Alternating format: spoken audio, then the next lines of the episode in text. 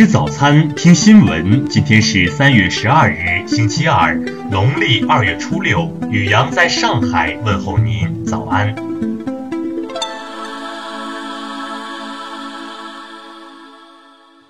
先来关注头条新闻，听新闻早餐知天下大事。据报道，全国政协委员、中国篮协主席姚明连续两年在全国政协上的提案都与小篮球有关。姚明表示，小篮球这一提案单靠中国篮协解决不了问题，小篮球适合的年龄是六到十二岁，特别希望这一提案可以在包括学校在内的更大范围的社会里面得到反响。尽管目前已有十万多青少年成为全国小篮球联赛的参与者，但姚明还想把基础做大。他表示，这是目前自己考虑的头等大事。在姚明看来，小篮球的年龄层次要避免筛选。他认为，目前更多的是参与人群的扩大，要求扩大面去做基础，甚至降低门槛儿，接着才能在提高大家兴趣上下功夫。再来关注国内新闻。昨天，外交部发言人陆康对美国官员就新疆问题发表的错误言论表示，中方对此强烈不满和坚决反对，敦促美方正视和尊重基本事实，停止利用所谓宗教问题干涉中国内政。教育部等三部门近日印发通知，表示中小学、幼儿园一般不得在校内设置小卖部、超市等食品经营场所，确有需要设置的，应当依法取得许可。中国人民银行相关部门负责人昨天表示，二月份主要金融数据较一月份有所放缓，主要是春节因素导致的季节性波动，符合历史规律，属于正常情况。报告显示，二月份四十个典型城市土地出让金收入为一千三百七十八点五亿元，环比下降百分之三十六点六，同比下降百分之二十七点五。中国民航局向国内各运输航空公司下发文件通知，要求暂停波音七三七八商业运行后，至少已有九家航空公司明确停飞该机型。中国消费者协会昨天发布报告称，二零一八年受理的汽车投诉品牌前十名中，德系三大豪华车品牌奔驰、宝马和奥迪全部上榜。环境部长李干杰昨天表示，中国积极参与全球气候变化治理进程，温室气体排放得到较好控制，去年单位 GDP 碳排放强度下降百分之四十五点八，已提前完成目标。最新民调显示，二零二零年台湾地区领导人选举中，朱立伦支持率为百分之三十四点三，柯文哲百分之三十三点八，都赢过蔡英文的百分之二十一点九。再来关注国际新闻。当地时间十日，美国国家安全顾问波顿接受媒体采访时表示，特朗普对于他跟朝鲜最高领导人金正恩进行第三次峰会持开放态度。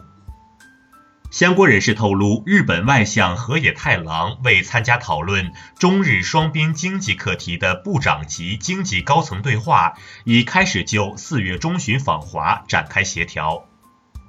韩国前总统全斗焕涉嫌损害“五幺八”光州事件参加者的名誉，于昨天再次以被告人身份在光州地方法院受审。当地时间十日，英国议会两大疑欧派领袖表示，特蕾莎梅的脱欧协议将在今天表决中面临重大挫败，因为他至今未能与欧盟针对争议取得重大修正。德国经济部公布的数据显示，德国2018年对外国收购德国企业的审查案例数量中，中国和美国排名第一、第二。马来西亚检察官昨天申请撤销对一名叫西蒂艾莎的印尼女子谋杀金正男的指控，但没给出申请理由。印度选举委员会日前正式公布2019年大选日程。据日程安排，2019年印度大选将从4月11日开始，分七个阶段进行，5月23日宣布选举结果。美国天文学家谢泼德·杜勒曼在2019年美国西南偏南多元创新大会和艺术节上表示，人类史上首张清晰的超级黑洞照片有望在今年年内面世。再来关注社会民生新闻。十日，因垃圾清扫问题发生口角，防城巷一清洁工施某遭一家四口殴打。当地公安局昨天通报称，嫌疑人钟某阳等三人已被依法处以行政拘留十日处罚，其余一人被处以训诫教育。近日，因输钱，杭州一男子黄某跟同居女友不告而别，还卷走对方二十余万财物。报警后，其女友表示太伤心，没想到他会做出这种事情。目前，黄某因涉嫌盗窃已被网上追逃，案件进一步办理中。